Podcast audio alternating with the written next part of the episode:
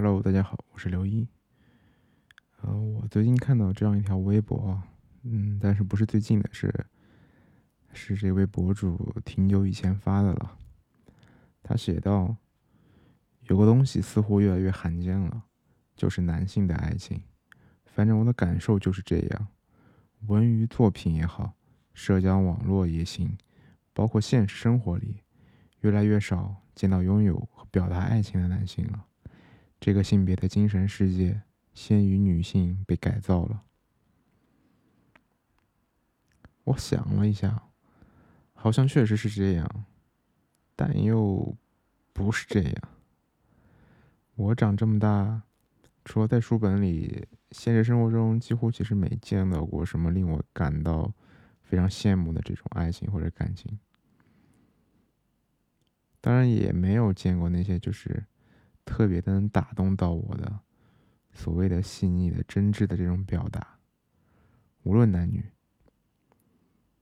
当然，我没见过，不代表没有，但是也能说明一些它发生和存在的概率。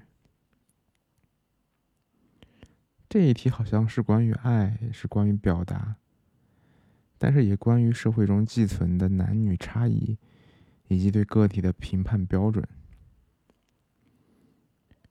有人说，现如今的婚恋市场不过是经过相互物化。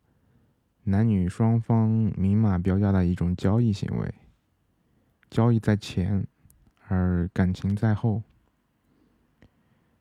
这时开口就口口声声的要表达爱情的举动，其实显得特别的荒谬且可笑。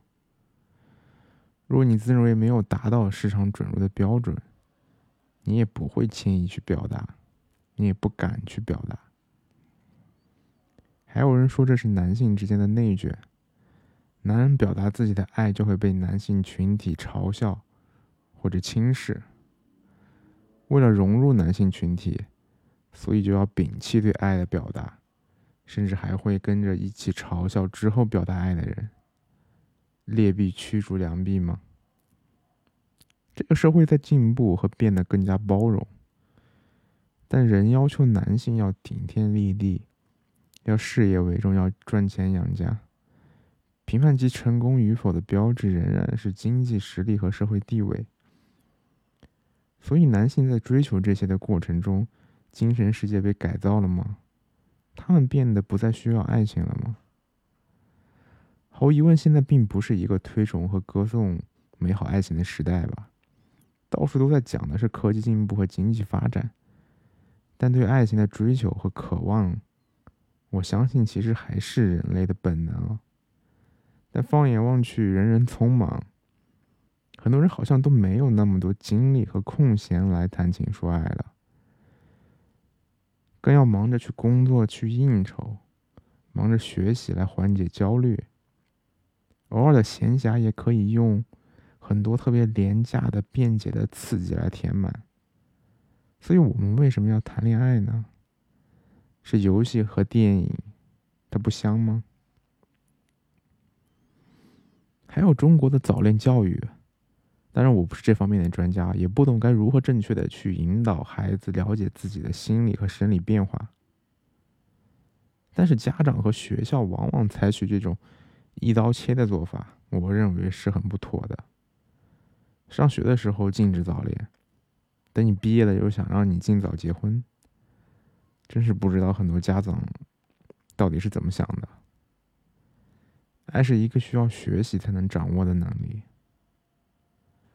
记得在很久以前，我就跟朋友讲过，甚至到现在为止，我还是这样认为的。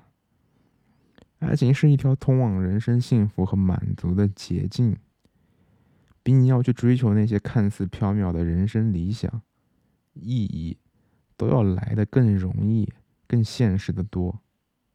爱情是没有性别差异的。对男女来说都无可取代。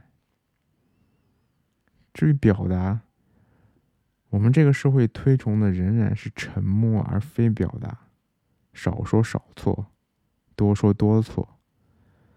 纵然有如此发达的移动互联网、各类的社交网络，但是表达仍然属于那些来自各行各业的意见领袖们其他人更多的还是跟风和表态，而表态根本就不是表达，这俩根本不是一回事儿。